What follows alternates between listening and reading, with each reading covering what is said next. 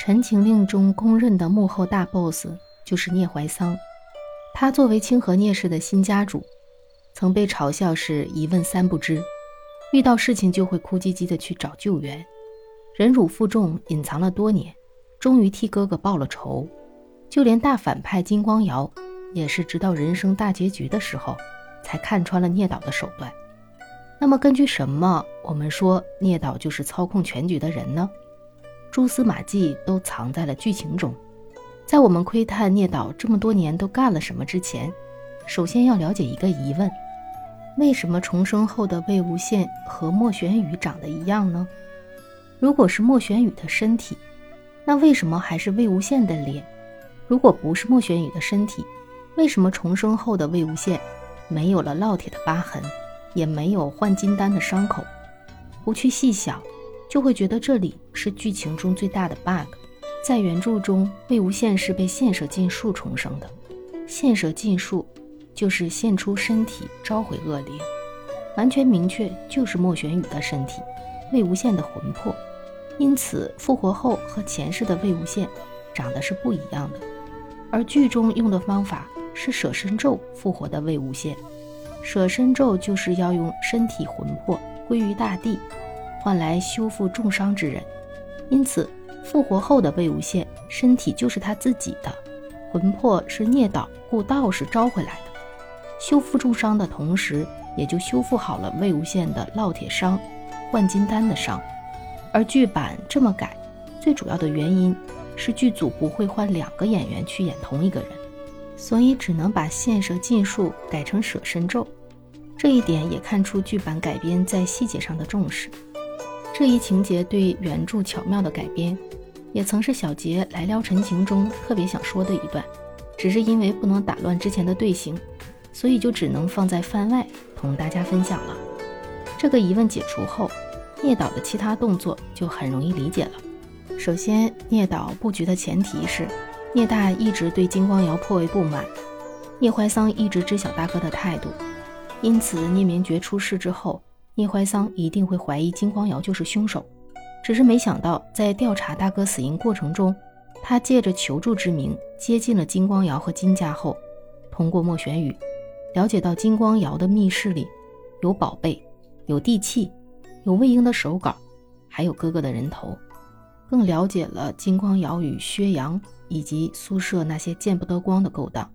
所以这仇恨已经不只是要杀了金光瑶这么简单。而是要让他身败名裂，要让世人看到这个仙都的丑恶嘴脸，还要还魏无羡的清白，要查明大哥的死因，让他安息，所以才要小心谨慎调查，秘密谋仇多年，布下大局，而不是一杀了事。按照事情发展顺序，聂导布局中出现的第一个人就是说书人。我们之所以认定幕后布局是聂导，就是因为这个说书人。回头请示指令的一个镜头，帘子后面的人服饰花纹、折扇、动作，几个细节就证明了这个人是聂怀桑。聂导安排说书人讲了三天魏无羡的故事，这么做的原因，其一，在莫家庄附近散播魏无羡重返于世的消息，让莫玄羽增强信心，不要犹豫；其二，要引起蓝湛的注意，让他重燃魏婴回来了的希望。并能在最短时间内认出魏无羡，因为他是最愿意也最有能力保护魏婴的人。这样聂导才能做到让魏兄复活并找出真相，而不是害了他。接下来的一步安排就是莫家庄。聂怀桑先在莫家庄安排了一些小邪祟，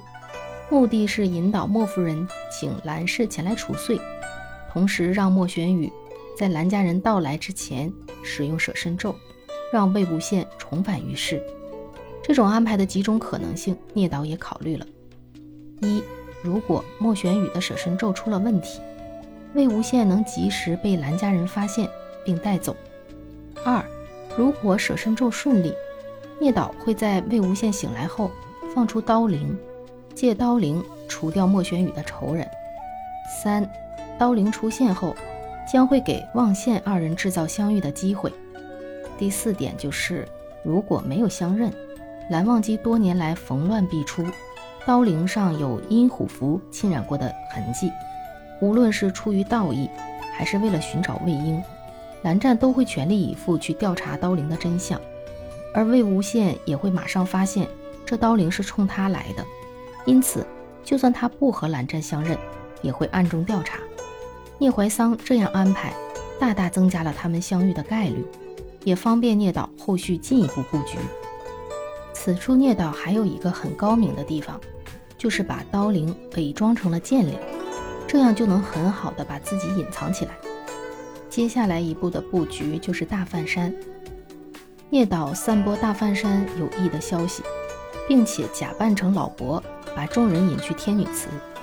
这里是根据剧中结尾演员表中出现的老丈（括号聂怀桑）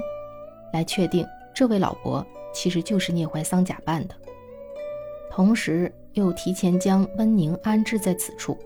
并制造出五天女的幻象，让魏无羡只能吹笛子找救援，温宁现身，进一步确保魏无羡的安全，又是金氏欺瞒众人私藏鬼将军的证据。另一方面，蓝湛曾和魏无羡在此一起镇压过五天女，温宁又在此时出现。蓝湛也一定会怀疑这个戴着面具的就是魏无羡，何况魏无羡又恰巧吹了那首望线曲，聂怀桑让蓝湛认出魏无羡这步棋就更稳妥了。望线在相认后经历了很多故事，再一次接近聂导布的局就已经到了清河白晓生这里。清河白晓生是一个街头招摇撞骗之人，回答的问题恰巧都是望县两人想要问的问题。有理由怀疑，这也是聂导安排的人，前期帮他散播吃人堡的谣言，后来又吸引魏无羡前去调查吃人堡的秘密。接下来的一步就是祭刀堂，聂导这次在自家的祭刀堂，应该是故意暴露行踪，吸引魏无羡、蓝湛调查祭刀堂的秘密，以便逐渐揭开剑灵就是聂明觉的刀灵，同时表现出自己胆小怕事。是被动的卷入局势。接下来的一步棋就到了义城。来到义城有两个目的：一，聂怀桑把蓝湛和魏无羡引来义城调查刀灵一事，为什么要多方安排把小辈们都引至此处，给小辈们制造与魏无羡接触的机会，是为了为魏无羡打下群众基础。日后魏无羡身份暴露出来，小辈们可以给予支持。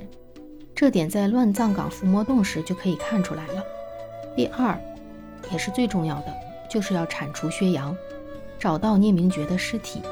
让刀灵现形。这一系列的连环操作中，金光瑶基本已经暴露，小辈们也无形中成了整个事件的见证人，避免魏无羡身份暴露后被栽赃。下一步到了最关键的环节，就是金陵台。金陵台清谈会。聂导安排碧草将秦素的身世和阿松的秘密告诉了秦素，制造混乱。这里如果魏无羡通过小纸人窥探到秘密，又没有被金光瑶发现，那么就可以直接人赃并获，游戏结束。如果打草惊蛇，魏无羡失手，当金光瑶重新转移头颅时，螳螂捕蝉，黄雀在后，聂怀桑可以迅速转移头颅，然后赶回芳菲殿。剧中的细节体现在聂导同江澄一起在最后才赶到密室，这是第四十二集第八分钟出现的，所以他是完全有时间二次转移头颅。而在金陵台，聂导唯一算漏的是金陵的出现，刺了魏婴一剑。当时一个镜头给到聂怀桑，他紧张地捏了下折扇，好在提前就给魏婴配备好了蓝湛这个最好的保镖。照顾陪着魏无羡，才有惊无险。再接下来的一步就到了乱葬岗，这也是魏婴身份公开之后的第一站。乱葬岗一役，金光瑶铤而走险，设计仙门百家围攻乱葬岗，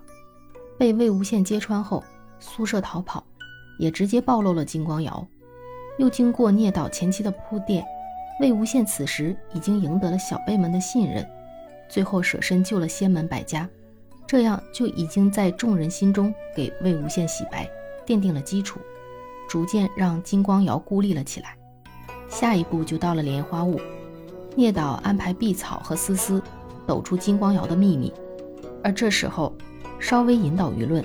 再加上蓝湛的支持，就轻松帮助魏无羡扭转局势，金光瑶彻底倒台，再无回天之力。仙门百家不得不接受了魏无羡。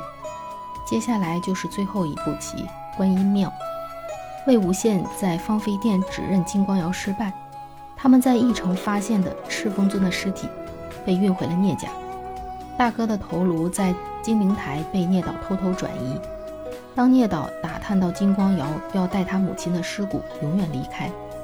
因此他提前将大哥的头颅和尸身缝在了一起，与金光瑶母亲的尸骨调换。做好这些准备后，就只等众人齐齐到场，事情足以水落石出。然后故意被苏舍抓住，带至观音庙，以随机应变。最终，在蓝曦臣就要心慈手软，留金光瑶一条命的时候，及时出手，借之手杀了金光瑶。魏无羡至此沉冤昭雪，聂怀桑大仇得报。